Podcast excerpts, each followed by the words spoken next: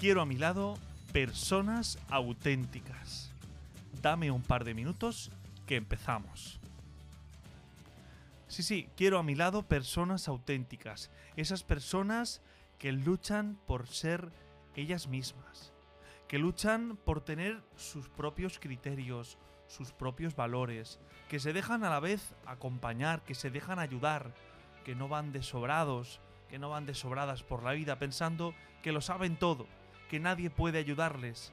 Al contrario, las personas auténticas son aquellas que se dejan ayudar porque saben que en ese camino de la vida todos estamos llamados a crecer, a ser mejores.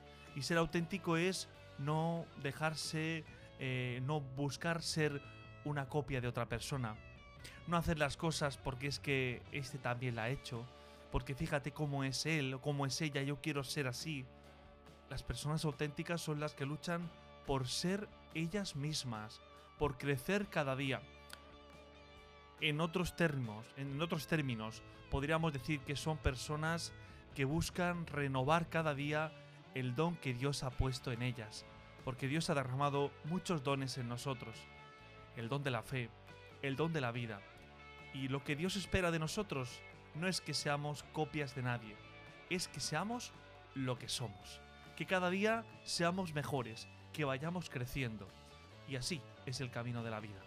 No sé qué pensáis vosotros, pero yo, a mi lado, quiero personas auténticas. Gracias a Dios las tengo. Y hoy, al comenzar la semana, le pido también a Dios que me ayude a mí a ser una persona auténtica.